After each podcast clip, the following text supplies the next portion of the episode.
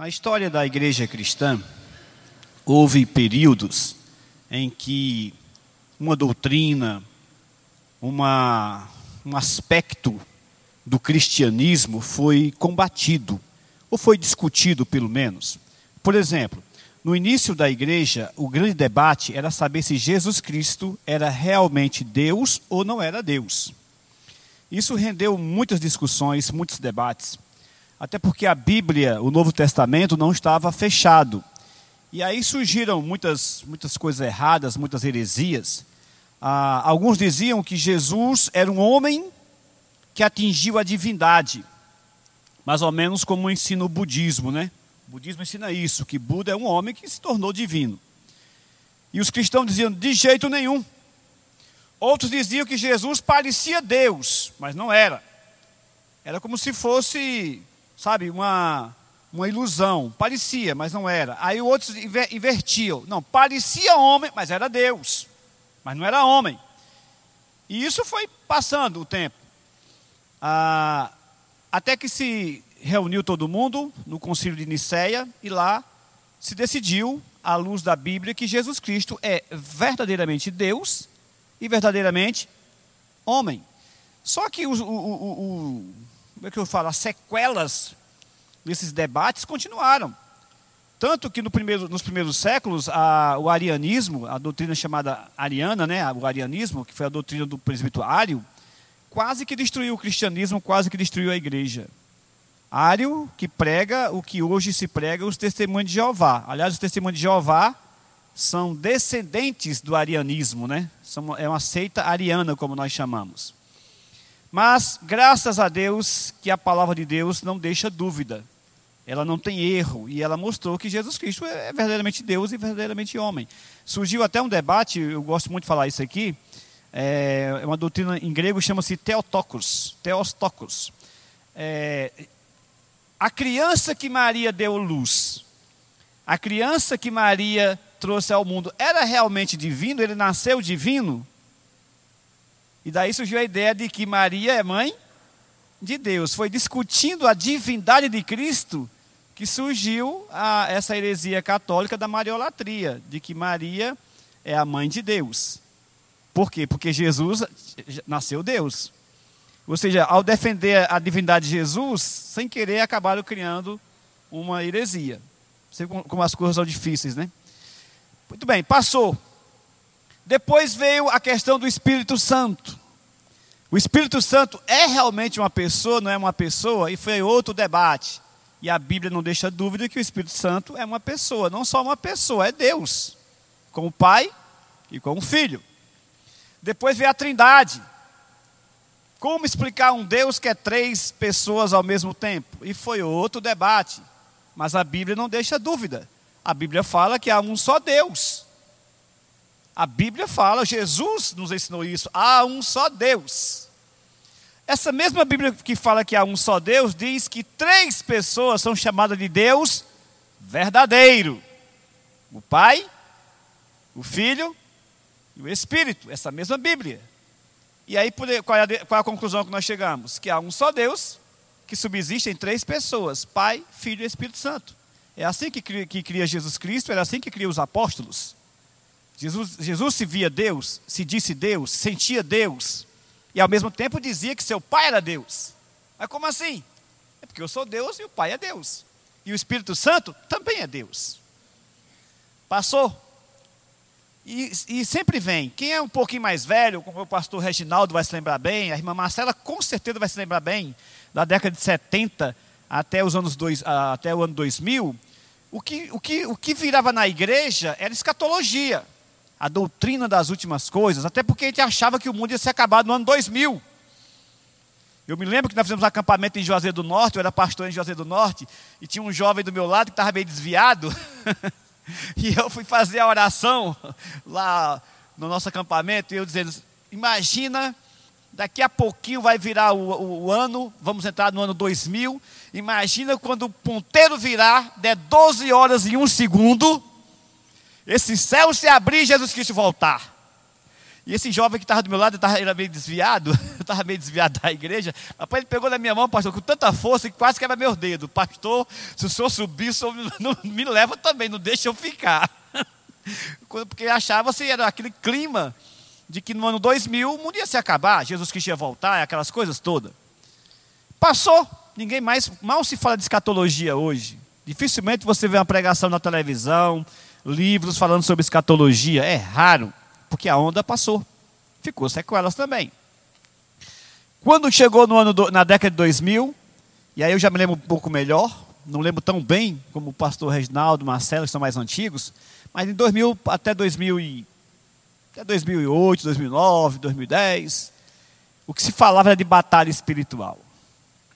Era seminário de batalha espiritual, era curso de batalha espiritual, era ensinar você como fazer batalha espiritual, era literatura de batalha espiritual, era a doutora Neuza Itioca dando palestra em tudo quanto é lugar, Daniel Mastral, enfim, aqui mesmo, aqui a, a doutora Neuza Itioca, que é bem famosa, veio aqui em São José dos Campos, a fila de carro chegou da igreja da cidade até lá, até lá no CTA, a fila de carro para poder assistir a doutora Neuza Itioca ensinando batalha, como, como, como fazer batalha espiritual. E, seriamente falando, de toda aquela onda das batalhas espirituais, eu não vi uma pessoa, a não ser os presbiterianos tradicionais, os batistas tradicionais, aquele, aquele, aquela linha mais tradicional, ter um pouco de discernimento sobre o assunto. Porque o que havia de sensacionalismo, o que havia de loucura, de baboseira, que ficava, gente, não é possível que esse povo. E, e alguns estudaram em seminários renomados, como Dallas. A Neuza Tioca é doutora no Fuller, seminário importante dos Estados Unidos, e vinha com as, as ideias que eu ficava sem acreditar. A, a Universal, que já estava na onda, as igrejas neopentecostais, que, que também entraram nessa onda de. Aliás, entrar na onda não, era o carro-chefe deles, era batalha espiritual. Chegou ao ponto, chegou e chega até hoje, né? Não está tão, não tá tão na crista da onda, mas continua o efeito. Chegou ao ponto de contratar sete ex-macumbeiras para atender no, no disque, no, naquele, naquele disque, né? Disque, sei lá o que, que ele chama lá. Então você ligava, pra, você, você ligava lá e uma ex-macumbeira atendia e ia te ensinar você fazer a batalha espiritual, a desfazer macumba e tudo mais. Quer dizer, era um absurdo essas coisas. Um absurdo. Era o mal combatendo o mal. E, eu, e se você for procurar na internet, talvez você vá até achar ainda. Eu me lembro que a gente recebia muito áudio, muitas informações, até por causa da internet. É, os caras ligavam para ele só para zoar. Tinha pastor que ligava só para zoar com, a, com as macumbeiras. Olha, eu estou com um problema assim, minha mulher está me traindo, o que é que eu vou fazer? Ó, pegue uma foto dela, bote num copo d'água, e não sei mais o que, e jogue a água para trás. Já imaginou uma coisa dessa? Isso era um modo de desfazer a, a, as macumbas, as batalhas espirituais eram isso que ensinava. Amarre, dê um nó na ponta da camisa do seu marido. Coloque debaixo não sei de quê. Traga no sexta-feira não sei aonde. Era uma loucura. Mas as consequências ficaram. Passou, mas as consequências ficaram. Até hoje tem gente com a cabeça e as ideias totalmente erradas. E é sobre isso que eu queria falar, não sobre batalha espiritual. Eu queria falar sobre as três fontes do mal no mundo que nós precisamos conhecer que nós precisamos saber e precisamos nos precaver e até lutar contra elas. Eu sou daquela linha que diz que quando o mal tomar conta do mundo, basta que os homens bons cruzem os braços. Por mal tomar conta do mundo, basta você não fazer nada, você não lutar contra ele. Se você tem uma enfermidade no seu corpo e você não luta contra ela, essa enfermidade vai tomar conta do seu corpo. Mas se você combate ela, ela vai fora. O mundo, a carne e o diabo. Não vou falar especificamente sobre batalha espiritual, não, não vou falar sobre isso. Mas eu quero falar sobre essas três fontes do mal no mundo que você precisa aprender. É claro que isso aqui, o mundo, a carne e o diabo, é muito amplo. Esta pregação, eu vou trazer apenas alguns pontos dessa pregação, mas essa, esse estudo de hoje, eu poderia trazer para vocês aqui no mínimo, no mínimo uns 15 a 20 pontos importantes para estudar aqui. Vou trazer apenas uns 4, 5 ou 6. 1 Pedro, capítulo 5, 8, 9, a Bíblia nos adverte sobre, sobre esse cuidado, sobre esses inimigos. Vamos lá. Em 1 Pedro 5, 8, 9, vamos ler junto. Sede sóbrio, Está tá no telão aí. Sede sóbrio e vigilantes. O diabo, vosso adversário, anda em derredor como leão que ruge, procurando alguém para devorar. Resisti-lhes firmes na fé, certo de que sofrimentos iguais aos vossos estão se cumprindo na vossa irmandade espalhada pelo mundo. O apóstolo Pedro nos adverte: olha, irmão, seja sóbrio, tenha sobriedade, raciocine, pense. Você é um ser inteligente, Deus te criou inteligente. É uma ofensa a Deus você não usar o seu raciocínio, porque Deus te fez um ser pensante como Deus pensa. Então seja sóbrio, seja vigilante, esteja atento ao mundo que nós estamos vivendo. O diabo, para quem não crê em diabo, e tem muito cristão que não crê no diabo, aliás, hoje para os americanos, eles, a, a, a maioria crê em Deus e a mesma maioria não crê no diabo, o que é uma contradição. Se você crê em Deus, você tem que crer no que Deus ensinou, no que Jesus ensinou. E Jesus nos ensinou que o inimigo existe. Os apóstolos, olha, o diabo, Satanás, é seu adversário. Aliás, é um dos nomes e um dos títulos de Satanás: adversário. Ele anda em derredor, como leão que ruge procurando alguém para devorar. Essa, essa, essa, essa palavra leão que ruge procurando alguém para devorar, na língua original, ele está descrevendo um, um, um leão preparado para dar o bote. Você sabe quando o animal vai dar o bote, ele tem alguns trejeitos. Geralmente ele bota a orelha para trás, ele começa a rosnar, ele, a, a pupila dilata e ele parte para o ataque. Depois que ele partir, não para. Pegou, não pegou, não tem mais para onde correr. É isso que, que Pedro está dizendo, Satanás faz isso. E nessa época que Pedro escreveu essa passagem, havia o que nós chamamos de uma grande tribulação no mundo.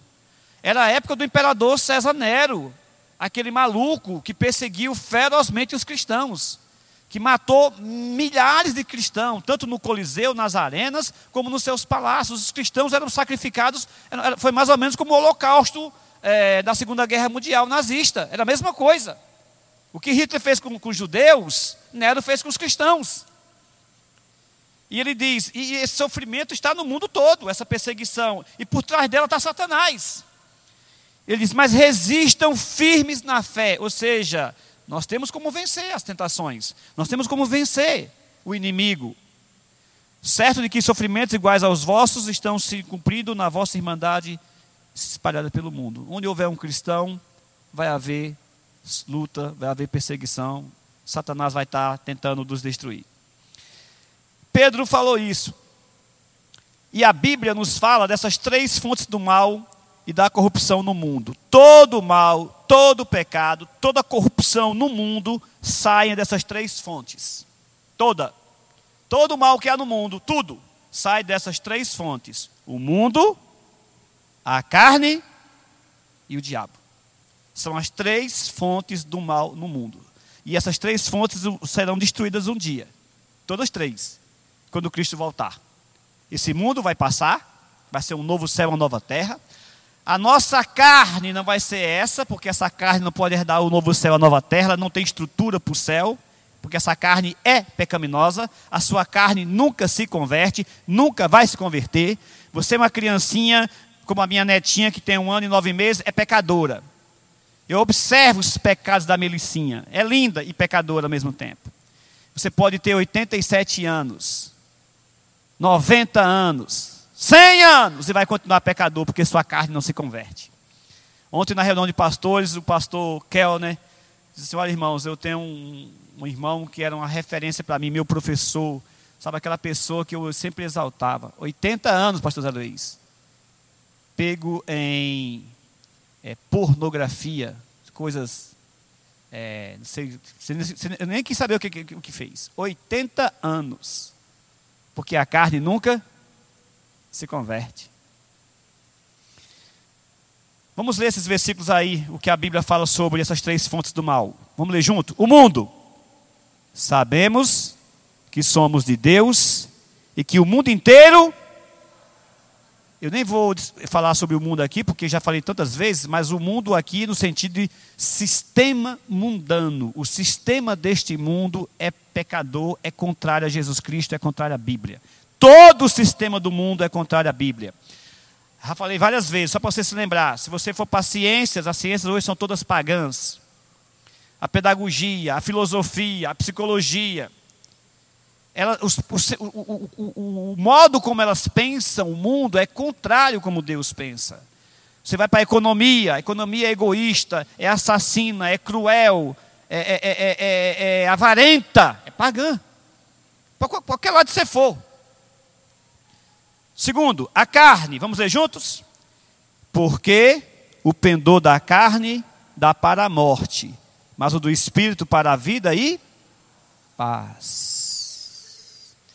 A inclinação da carne, quando nós pendemos para a carne, nós sempre vamos fazer as coisas más. A carne aqui é aquela tendência natural humana para o pecado. A carne aqui significa aquela tendência nossa de fazer as coisas que vão contra o espírito, e não é o seu espírito, é contra o espírito de Deus.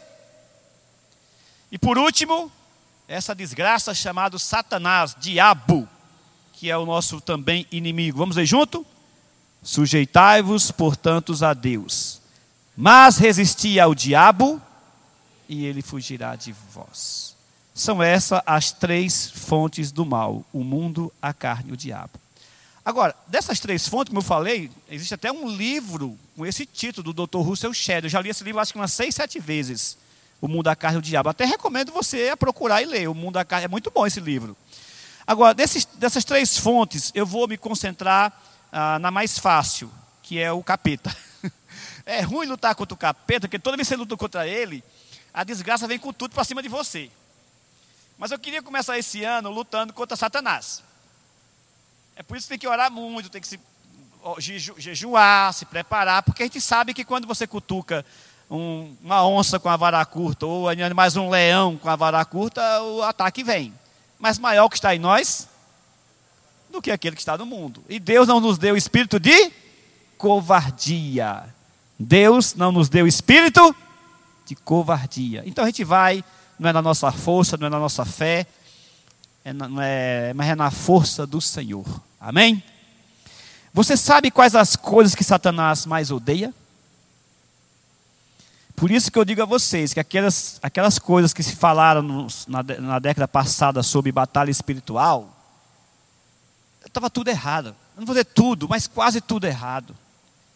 Eu, achava, eu, eu ficava vendo aquilo, eu, eu, eu ficava pensando assim, eu acho que Satanás está morrendo de rir com esse povo está aplaudindo o que eles estão dizendo. Porque não é isso. As coisas que Satanás mais odeia. Eu vou colocar, são, são as mais importantes, eu vou colocar apenas algumas. Eu repito, poderia falar de outras, no final posso até citar outras. Mas vamos lá. Você sabe o que, é que o diabo mais odeia? Você sabe qual é a coisa que o diabo mais odeia? Porque essa coisa destrói ele? Você pensa que Satanás está preocupado com sete macumbeiros atendendo você via, por telefone? Ele acha é bom. Você pensa que Satanás está preocupado com a, aquela, aqueles exorcismos que se fazem na igreja católica e, a, e nas igrejas. Aquilo para ele não é nada. Aquilo é até distração, meu compadre dele. Para você não perceber as coisas que realmente preocupam ele. As coisas que realmente destroem ele. A primeira coisa que você tem que colocar na sua cabeça, que Satanás mais odeia, porque essa coisa destrói ele, chama-se a palavra de Deus. Satanás odeia a palavra de Deus. Você sabe qual foi o primeiro ataque de Satanás? Contra quem Satanás fez o primeiro ataque? Se você disser foi contra Adão e Eva, foi não primeiro ataque de Satanás não foi contra Adão e Eva, não foi contra os homens, não foi contra mim, não foi contra você. Não é contra mim o primeiro ataque dele. Se ele derrubar um pastor, ele não, tá, ele não, ele não vai ficar feliz porque derrubou o pastor. Ele vai ficar feliz porque ele atingiu a palavra de Deus que o pastor pregava. Ele vai ficar sem crédito para pregar a palavra de Deus. Ele vai ficar sem prestígio. Ele vai ficar sem, sem peso para falar da palavra de Deus. Por quê? Porque ele caiu. A primeira coisa que Satanás mais odeia é a palavra de Deus, porque o primeiro ataque de Satanás foi contra a palavra de Deus. Foi aquele espadão e Eva. Lembra qual foi a primeira frase dele? Foi assim que Deus disse, não é isso, pastor?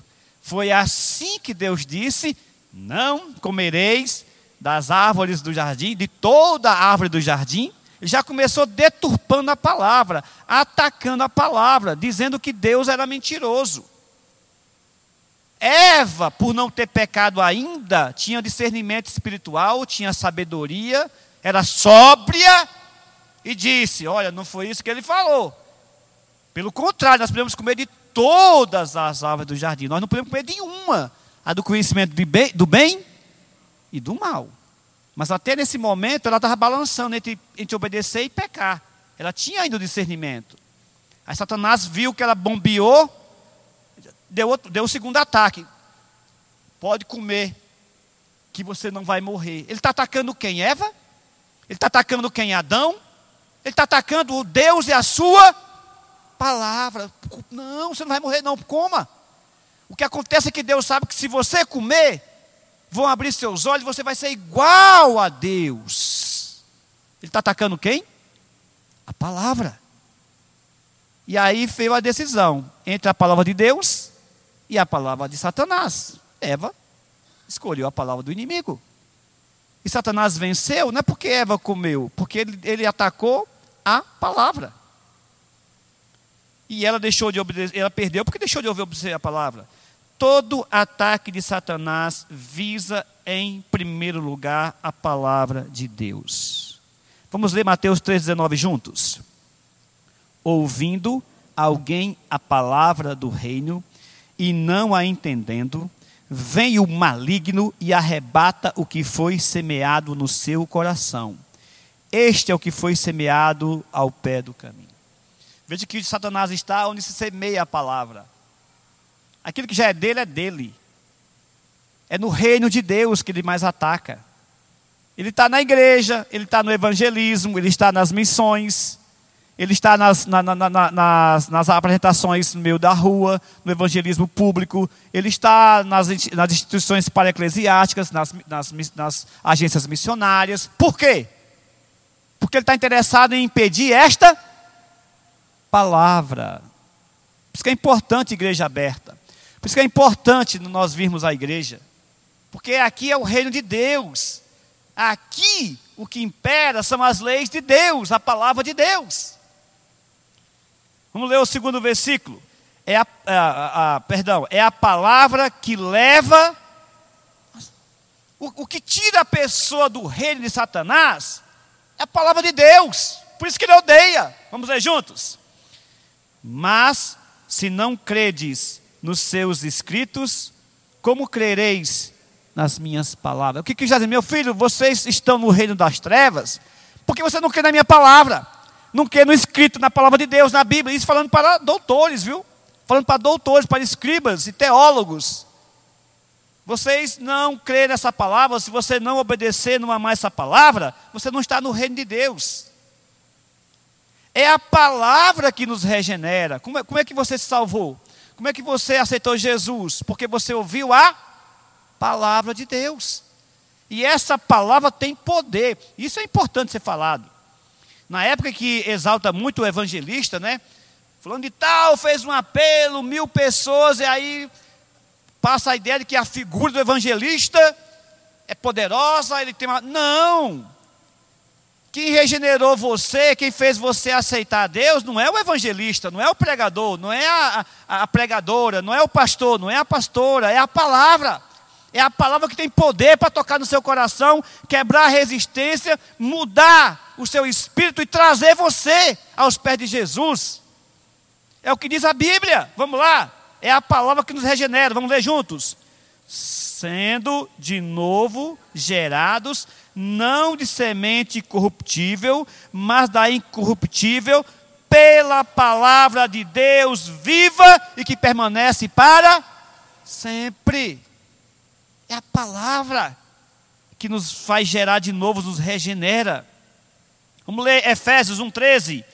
Em quem também vós estáis, depois que ouvistes a palavra da verdade, o evangelho da vossa salvação, e tendo nele também crido, fostes selados com o Espírito Santo da O Espírito Santo vem a você quando você crer nesta palavra, conhece essa palavra. Então, meu querido, é, eu, se você tem interesse em diminuir as ações do inimigo na tua vida, se você tem hora que, ah, eu preciso me fortalecer espiritualmente, olhe pela minha vida espiritual, eu estou sentindo meio fraco, então vou lhe dar um conselho. Comece se apegando, lendo a palavra de Deus. Nós estamos hoje no dia 25 de janeiro, né? 26 de janeiro. Ah, eu comecei a ler a Bíblia de novo, todinha. É, já li os Mateus, Marcos, Lucas. As últimas semanas foi meio atribulada, não, não, li tanto, mas já vou começar hoje o Evangelho de João. Então, estamos no começo do ano. Se você ler, olha só, se você ler três capítulos da Bíblia por dia, o que é três capítulos da Bíblia por dia, meu irmão? Em um ano você lê a Bíblia toda, em menos de um ano. Se você ler rápido, três capítulos você lê em dez minutos, máximo. Se você ler quatro capítulos por dia, aí 15 minutinhos, 15 minutinhos de 24 horas. 15 minutos de 24 horas que você tem. Quatro capítulos, você vai ler menos de um ano a Bíblia toda. Se você quer fazer isso, aproveita que está no começo do ano, faz um propósito, Senhor, eu vou ler a Bíblia toda esse ano. Começa pelo Novo Testamento, que é melhor para você. Novo Testamento explica contigo. Você pega, começar hoje, domingo, dia 26, ó, vou começar hoje, dia 26, a ler quatro capítulos da Bíblia por dia. Quatro. Se você tiver um pouco mais de coragem, leia cinco. Que você, quando chegar em julho, você já está quase no fim da Bíblia. Então começa pelo Novo Testamento, que é mais importante para a sua vida espiritual, para te fortalecer. Terminou o Novo Testamento, aí você vai para o Antigo Testamento, que é mais histórico, que tem uma, uma pedagogia e uma didática mais, é, mais hebraica, mais, mais é, é, é repetitiva. Em um ano, em menos de um ano, você lê a Bíblia toda. Não tem condições, meus irmãos, da gente estar 10, 15 anos na igreja cristão convertido e nunca ter lido a Bíblia. Nunca. Segunda coisa que Satanás mais odeia: arrependimento. Em vez de você gritar, está amarrado, você, quer, você quer ver o diabo ficar desesperado contigo, é quando você se arrepende dos seus pecados. Oh, meu compadre, o desgraçado fica louco. Eu não sei se eu coloquei o versículo aqui, mas você lembra lá em Lucas, quando Jesus, Lucas, Mateus, quando Jesus mandou os discípulos saírem pregando o evangelho, lembra daquela passagem? Eu não vou, não vou nem abrir a Bíblia porque tem muita coisa para falar ainda, eu não quero. Mas depois você procura em casa, quando Jesus manda os discípulos pregando o evangelho. Prega o evangelho. E na medida que eles pregando o evangelho, os demônios eram expulsos, cura ia, sendo, ia aparecendo, milagres ia, sendo, ia aparecendo. E eles voltam, os discípulos animados: Senhor, os demônios se submetem a gente. Senhor, tal, tal. E Jesus olha: tudo bem, faz parte do pacote do cristianismo. Mas eu me alegro e você deveria, vocês deveriam se alegrar por uma coisa. Porque está sendo pregado o evangelho do reino de Deus e as pessoas estão se convertendo. E Jesus acrescenta: Eu via Satanás cair do céu desesperado, porque o reino dele estava sendo saqueado. Pelo quê? Pela palavra de Deus. E quando eles pregavam o evangelho da salvação, o evangelho verdadeiro, o evangelho que salva, a primeira coisa que acontecia no coração daquelas pessoas que ouviam aquela palavra é que elas se arrependiam dos seus pecados e aceitava Jesus. Satanás odeia arrependimento. Tu quer fazer, tu quer fazer raiva ao diabo? Tu quer provocar Satanás? Tu quer destruir Satanás? Tu quer pisar o inimigo, como dizem aí? Se arrepende dos teus pecados, confessa a Deus para tu ver uma coisa. Senhor, eu estou aqui porque eu pequei, eu estou errado, eu fiz isso. Preciso, não precisa confessar pecado para a igreja toda, não, viu? É uma coisa que é sua, particular, pessoal fala com Deus. Quem perdoa o pecado é Deus, não somos nós. Se for uma coisa escandalosa pública que você fez, se quiser vir aqui na frente, é outros 500. Você arrepende dos teus pecados para ter uma coisa. Senhor, eu tenho visto coisa que não era para ver. Senhor, eu falo mal dos meus irmãos. Senhor, eu, eu não ajudo o reino de Deus. Me ajuda a mudar esse ano, esse, essa situação da minha vida. Eu, eu, eu quero me arrepender desse meu pecado. coloca no meu coração arrependimento, me ajuda a mudar a minha mente, meu coração nesse, nesse ponto. Aí, meu compadre, é mesmo que está na cara do diabo. Olha aqui o que diz a Bíblia. É o, ah, olha o que eu coloquei no quadro aí. É o primeiro requisito para entrar no reino de Deus. Só entra no reino de Deus quem é, se arrepende do seu, quem, quem, quem reconhece que é pecador e se arrepende dos seus pecados. Vamos ler juntos. Arrependei-vos, porque está próximo reino dos céus. Foi a primeira pregação de Jesus Cristo. Arrependam-se, porque o reino do céu está próximo causa uma festa no céu. Quando um pecador se arrepende, pode não ter festa aqui embaixo, mas no céu tem uma festa. Vamos ler juntos? Digo-vos que assim haverá maior júbilo no céu por um pecador que se arrepende, do que por 99 justos que não necessitam de arrependimento. Satanás odeia arrependimento, porque arrependimento te tira do inferno para o céu. Deus nunca nunca rejeita um coração arrependido. Vamos ler juntos? Sacrifícios agradáveis a Deus são espírito quebrantado, coração compungido e contrito, não desprezarás Deus.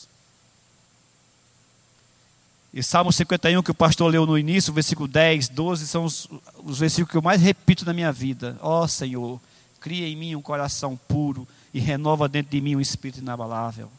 Não me retires o teu Espírito Santo, meu Deus, não me retires.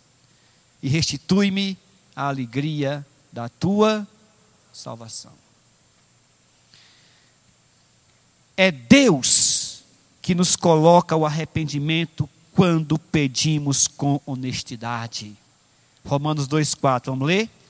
Ou desprezas a riqueza da sua bondade e tolerância e longanimidade, ignorando que a bondade de Deus é que te conduz ao arrependimento. Graças a Deus que quando nós pedimos a Deus, Senhor, me ajuda a me arrepender porque eu não estou conseguindo, Deus nos ajuda. Porque é a bondade dele que vem em nosso socorro nos levando ao arrependimento. Essa é a segunda coisa que eu coloquei aqui que o diabo mais odeia. A palavra de Deus arrependimento. É assim que você vence batalha espiritual. É assim que você destrói o inimigo. Não é com outras macumbas, não, viu? Não é com outra simpatia, não. É com isso aqui, ó. Palavra de Deus e arrependimento verdadeiro. Deus nunca vai deixar você na mão do inimigo quando você se arrepende. Nunca, nunca. Ele não despreza um coração arrependido. Por pior que seja o seu pecado, por pior que você tenha falhado, esteja falhando, o pior que você ser. Depois que eu vi Deus perdoar Manassés, aquele rei ímpio de Israel que queimou os filhos a Moloque. Veja só. Manassés queimou os filhos a Moloque. Os seus filhos. E o desgraçado, não, que agora é irmão, né? Mas quando se arrependeu, eu tinha tanta raiva dessa passagem, pastor. Eu, eu, olha, olha como eu era pecador. Eu tinha raiva porque Manassés se salvou. Mas como é que pode um cara que queima os filhos ao diabo e Deus perdoa? Quer dizer, eu sou igual a Manassés, né? Meu coração é igual ao de Manassés. Enquanto que Deus faz uma festa por um pecador que se arrepende, nós, pecadores, queremos que o cara vá para o inferno. Aí foi que eu caí a ficha, meu Deus, me perdoa. Mas depois que Deus perdoou Manassés, eu perdi todo medo de pedir perdão a Deus dos meus pecados, porque eu sei que Ele perdoa quando nós nos arrependemos. E a terceira, a terceira coisa é consequência da, da, primeira, né? Da segunda, é perdão. Olha, se tem uma coisa que o diabo odeia é perdão. Ó, dois irmãos estão brigados, aquela briga de anos, sabe? Não olham um na cara do outro. Satanás faz festa. Agora, no dia que um ouve a palavra, ou os dois ouvem a palavra, e de repente brota aquela semente de arrependimento. Puxa vida, o que é que eu fiz com fulano de tal? Por que, que eu fui fazer isso? Oh meu Deus, eu sou cristão, ela, ela, ele é cristão, ela é cristã. E nós estamos aqui, meu Deus, esses anos todos e tal. E a pessoa cria coragem e diz: Eu vou lá procurar meu irmão, minha irmã, eu vou pedir perdão. Mesmo que você ache que não esteja errado, que errou foi outra pessoa, mas eu vou lá pedir perdão. Não é por mim, não é para mim, é para a glória de Deus. É para glorificar o nome do Senhor. E você vai procurar pessoas, olha, meu irmão, minha irmã, fomos amigos, amigas tantos anos. E teve aquele problema na nossa vida, nós perdemos a cabeça, dissemos coisas que não devia dizer, julgamos de maneira errada. estamos, nós somos cristãos, enfim. Eu queria, queria colocar um ponto final nessa, nessa briga, nessa intriga. Eu queria voltar a ser seu, mais do que seu amigo, eu quero voltar a ser seu irmão em Cristo Jesus, sua irmã em Cristo Jesus. Eu vim aqui lhe pedir perdão. Oh, meu compadre, isso é que é batalha espiritual, porque se arrepender é difícil. A gente se arrepender do nosso pecado é difícil. E pedir perdão e perdoar é tão difícil do mesmo jeito. E quando você pede perdão, eu venho aqui te pedir perdão. E Deus toca no coração de outra pessoa, não, meu irmão, eu também errei, eu quero te pedir perdão e há aquela reconciliação, e há aquelas lágrimas né, de arrependimento, e aquelas lágrimas de alegria pela comunhão restaurada. Ei, compadre, Satanás cai do céu na hora. o, o inferno treme. Sabe, é um tsunami, é um terremoto no reino do inferno. Por um pecador que se arrepende e por existir perdão, reconciliação verdadeira. Amém, meu irmão? Vamos lá. Perdão restaura a comunhão. Vamos ler junto.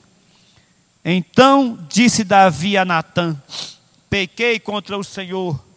Disse Natã a Davi: Também o Senhor te perdoou o teu pecado. Não morrerás. Vocês conhecem essa passagem, né? Davi passou um ano, um ano, agarrado no pecado. Um ano, meu compadre. Isso, fazendo de tudo para escondê-lo, matando até seus amigos por causa do seu pecado seus irmãos de batalha. Só foi ter, ter paz quando se arrependeu. O Salmo 51 fala disso. O Salmo 51 fala desse momento. Ah, a tua mão pesava sobre mim. Os meus ossos, parecia, parecia que tinha podridão nos meus ossos, porque eu não, eu, eu não estava reconciliado contigo, eu estava lutando contra ti. Eu não queria me arrepender, não queria pedir perdão. E essa palavra aí, é, os meus ossos, era, era como fosse podridão, era, meus ossos estavam podres. Ele está descrevendo como se fosse um câncer nos ossos, que dizem que é um dos piores tipos de câncer. Porque quando você tem um problema aqui no, no, braço, na perna, você ainda, você ainda sente a dor, você sente o alívio. Mas no osso, dentro do osso, né, dentro do tutano, como chama no Ceará, o que você vai fazer? Diz que é terrível esse tipo de câncer. É o que Davi está dizendo. Enquanto eu estava atolado no pecado, sem querer me arrepender, sem querer pedir perdão, eu estava como câncer, eu estava como um câncer, me comia por dentro, de dentro para fora. Mas quando eu me arrependi, e quando eu pedi perdão, ah, é por isso que ele vai escrever o Salmo 51. Um coração quebrantado, compungido e contrito, nunca Deus vai desprezar. O perdão é ilimitado e exercido pela fé. Vamos ler juntos? Pedro, aproximando-lhes, perguntou: Senhor, até quantas vezes meu irmão pecará contra mim, que eu lhe perdoe? Até sete vezes, respondeu-lhe Jesus: Não te digo sete vezes, mas setenta vezes sete. Ele não está dizendo que você tem que perdoar 490 vezes no dia. Não é isso. Sete na linguagem hebraica, na linguagem bíblica, é o número da perfeição. Para um, os, os, rabinos judeus, você tinha que pe, pe, perdoar a pessoa até sete vezes, que era o número da perfeição, da plenitude. De, oito já, já danou, você não precisava perdoar mais. Cristo, quando veio, que ele fez essa pergunta a Cristo, que era uma pergunta que era muito feita aos rabinos, os rabinos ensinavam isso, Jesus falou: de jeito nenhum. Não sete vezes, mas plenitude sobre plenitude. 70 vezes 7. Quantas vezes for preciso. Perdão não tem limite. Toda vez que uma pessoa se arrepender e te pedir perdão por pior que ele tenha feito com você, você tem que perdoar. E é isso que o diabo odeia. Porque quando você perdoa, você está é, simbolizando Jesus Cristo. E Cristo perdoou seu pecado. E morreu por causa do seu pecado, dos nossos pecados, dos meus pecados. Por que, que você não consegue perdoar seu esposo, sua esposa, seu amigo, sua amiga, seu pai, seu filho, seu irmão? Enfim, as pessoas que, que te machucou, que você machucou. Aí sim, você está destruindo as obras do, do inimigo. Perdão. Vamos correr um pouquinho. Interessante que quando Jesus ensinou que é para perdoar 70 vezes 7, foi a primeira vez que os discípulos oraram. Veja bem, os discípulos não pediram, Senhor, aumenta a nossa fé para expulsar demônios, aumenta a nossa fé. Não, mas para perdoar, os caras no, no gemeram na hora. Senhor, então aumenta a nossa fé. Porque pedir perdão e perdoar não é fácil. Só sabe quem está no, no toró, né? Quem está na, na briga. Dependendo do que a pessoa fez com você, para você perdoar, não é fácil. Mas em Cristo Jesus é. Porque eu conheço o Deus que nós servimos. E esse Deus que nós servimos, ele é especialista em transformar a guerra em paz, em transformar ódio em amor, e é especialista em transformar maldição em bênção. É parte obrigatória da vida diária. Quando ele nos ensinou a oração diária, cotidiana, ele diz em Mateus 6,12: Perdoa-nos as nossas dívidas, assim como nós temos perdoados aos nossos devedores. O diabo odeia um coração perdoador é a maior benção que alguém pode receber de Deus. É o perdão, é a maior benção. Vamos ler juntos? Bem-aventurados aquele cujas iniquidades são perdoados e cujos pecados são é a maior benção, é receber o perdão de Deus. Vou correr um pouquinho mais.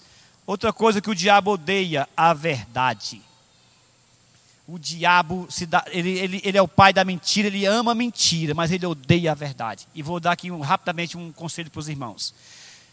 É, eu, pastor Zé Luiz, pastor Reginaldo, mais o Reginaldo que eu, pastor Zé Luiz, nós somos de uma geração que nós não tínhamos tanto acesso a informações. Principalmente eu, pastor Zé Luiz. Não, nesse caso mais o pastor Reginaldo, que é mais velho que a gente. A geração de hoje não tem desculpas para não conhecer a verdade, porque o que tem de facilidade para informação é inacreditável. Fui procurar uns documentos do meu avô na Grécia, na cidade de Herápetra, na ilha de Creta, na Grécia. Lá da minha casa, em Cruzeiro, nós conseguimos acessar os arquivos, as outras coisas. Lá em Hier... eu nunca fui em Herápetra, na Grécia, a terra do meu avô. Meus filhos já foram, eu não fui ainda. Daqui eu peguei informações do meu avô em 1930 e lá vai pedrada, lá em Herápeta, na Grécia. A geração nova não tem desculpa para viver sendo enganado na mentira. Se você quiser saber a verdade, você tem condições. Se você quiser saber se teoria da evolução é verdadeira ou é mentira, você tem condição de saber. É só para você procurar. Ver um lado, ver o outro lado, ver o que um diz, o outro diz, à luz da Bíblia. Se você quiser saber sobre alguns argumentos da psicologia, da pedagogia, se, são, se estão corretos com a palavra de Deus, você tem condição de saber que hoje não faltam informações. A minha geração, pastor Zé Luiz, e mais a do pastor Reginaldo, que é do tempo do sinal de fumaça, né, pastor Reginaldo? Pombo Correio. Os caras mandavam recado, o tempo do Reginaldo é o tempo do Pombo Correio, eu mandava recado para o Pombo Correio. Aí, eu, aí nós temos uma desculpa, que nós não tínhamos as informações ensinaram para nós, nós aprendemos assim. Fazer o quê? Mas a geração de hoje, não. O diabo odeia a verdade. Onde há mentira e falsidade, o demônio reina. No nosso lar não pode ter mentira.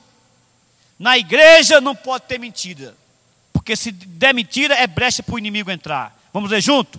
Vós tende por paz ao diabo e quereis satisfazer os desejos do vosso pai. Ele foi homicida desde o princípio e não se firmou na verdade, porque não há verdade nele. Quando ele profere mentira, fala do que lhe é próprio, porque é mentiroso e pai da mentira. Mentira é para o diabo. crente não é para estar tá mentindo, não. Você já viu esse negócio da terra plana? O que tem de pastor envolvido nesse negócio da teoria da terra plana, o povo tudo zoando da nossa cara, tudo rindo da nossa cara. Já viu? Não tem, vai ter agora até congresso em Águas de Lindóia para dizer que a terra é plana. E que é a Bíblia que está dizendo. E pastores, com tanta coisa para fazer, para pregar, o cara vai num negócio desse. Se for plana, se for quadrada, se for redonda, triangular, o que, que me importa? Vai acabar do mesmo jeito? Eu creio que é redonda. a verdade. Existem duas palavras no mundo, a de Deus e a do demônio. Vamos ler junto? 1 Pedro 2, 1, 3. Deixando, pois, toda a malícia, todo o engano e fingimentos e inveja e toda maledicência, desejai como meninos recém-nascidos o leite racional, sem dolo, para que por ele cresçais para a salvação, se é que já provastes que o Senhor é benigno. Eu vou correr com os outros dois pontos, só para não ficar sem citar os dois últimos pontos. Outra coisa que o diabo odeia, paz. Satanás fez a primeira briga, a primeira guerra. Satanás odeia paz. Próxima pregação minha eu vou falar sobre paz de novo. Foram as obras da carne que dominaram o coração de Satanás. Não vou ler Isaías 14, 12 15. Mas foi ele que começou a fazer as guerras nos céus e trouxe essa guerra para a terra através do pecado do homem. Ele é o Deus da confusão. Onde há confusão, briga, guerra, Satanás está no meio. Atos 19, 32, vamos ler junto. Uns, pois, gritavam de um modo, outros de outro, porque a assembleia estava em confusão. A assembleia é a igreja, na língua grega, a eclesia. A igreja estava em confusão. E a maior parte deles nem sabia por que causa se tinha juntado. Satanás faz uma briga, uma confusão. Depois o cabo não sabe nem por que, que começou, nem de que lado está, nem se está certo, está errado. O diabo não está nem aí. O que ele queria era a confusão. Conseguiu a confusão? O motivo não quer nem saber. Porque ele é o Deus da confusão. Satanás odeia a paz. Ó oh, Senhor, a nós pertence a confusão de rosto. Os homens, o pecado dos homens faz isso aos nossos reis, aos nossos príncipes e aos nossos pais, porque temos pecado contra ti. Uns, é, perdão, ah, eu vou repetir, vamos, vamos, vamos para 1 Coríntios 14, 33. Porque Deus não é Deus de confusão, mas sim de paz, como em todas as igrejas dos santos. Porque onde há ciúme e sentimentos facciosos, facciosos, aí há confusão e toda obra má. E para encerrar, Satanás odeia a igreja. Quem edifica a igreja é Cristo. Pois também eu te digo que tu és Pedro, e sobre esta pedra edificarei a minha igreja, e as portas do inferno não prevalecerão contra ela. Ou seja, minha igreja, igreja de Cristo, está sendo edificada por Cristo. E há uma promessa sobre essa igreja: as portas do inferno não prevalecerão contra ela. A igreja é a menina dos olhos de Cristo. Diz Daniel 32, Deuteronômio 32: Achou-a numa terra deserta e num erma de solidão e, e horrendos uivos. Cercou de proteção, cuidou dele, guardando como a menina seus olhos. É assim que a igreja é para Cristo também. O povo de Deus é para Cristo, a pupila do seu olho. Cristo se preocupa com cada irmão da igreja, mas qualquer que fizer tropeçar um destes pequeninos que creem em mim, melhor lhe fora que se lhe pendurasse ao pescoço uma pedra de moinho que fosse lançado no mar. Pequeninos aqui nós não sabemos se é crianças ou se é novos convertidos. A língua grega é neutra nesse ponto. Pode ser as duas coisas. Que está dizendo, olha, se você fizer tropeçar um irmão, se você fizer tropeçar uma irmã, não faça isso não. Faça uma coisa melhor para a tua vida. Coloca teu pescoço numa pedra de moinho, que é aquelas pedras que pesavam uma tonelada, que tinha um buraco no meio para colocar um pau. Coloca tua cabeça naquele buraco da pedra de moinho, coloca tua cabeça e te joga no mar. Que é mais negócio para você do que você fazer tropeçar um cristão, um dos meus filhos. Cristo morreu pela igreja. Vós, maridos, amai as vossas mulheres, como também Cristo amou a igreja e a si mesmo se entregou por ela, a fim de a santificar, tendo-a purificado com a lavagem da água pela palavra, para apresentá-la a si mesmo, igreja gloriosa, sem mácula, sem nem ruga, nem qualquer coisa semelhante, mas santa e irrepreensível. Conclusão, meu querido. Jesus nos ensinou a amar estas coisas que Satanás odeia. E é amando essas coisas que você destrói o inimigo na sua vida. Como disse uma pessoa que mandou um WhatsApp para mim, acho que foi aqui da igreja. Ah, esse filme das portas do fundo, debochando de Cristo, debochando de Deus, debochando da igreja, dos apóstolos, da fé cristã. Esse filme aí da porta dos fundos que eu nem faço questão, não fui nem olhar, não quero nem ver. E alguém mandou para mim: Se as portas do inferno não conseguiram deter Cristo, você acha que a porta dos fundos vai? Viu essa, pastor? Se as portas do inferno não vencem a igreja, você acha que, as, que a porta do fundo vai vencer, meu filho? Conclusão. Você quer destruir o inimigo na tua vida? Você sabe quais são as coisas que Satanás mais odeia? Vamos ler junto comigo? Um, a palavra de Deus. Dois, arrependimento. Três, quatro, cinco, seis. Que Deus nos abençoe.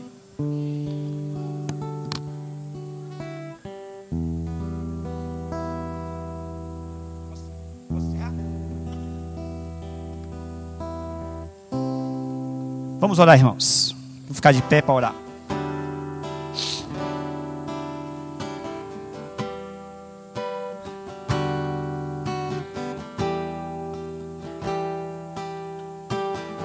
Senhor, nós te agradecemos por tua santa e bendita palavra.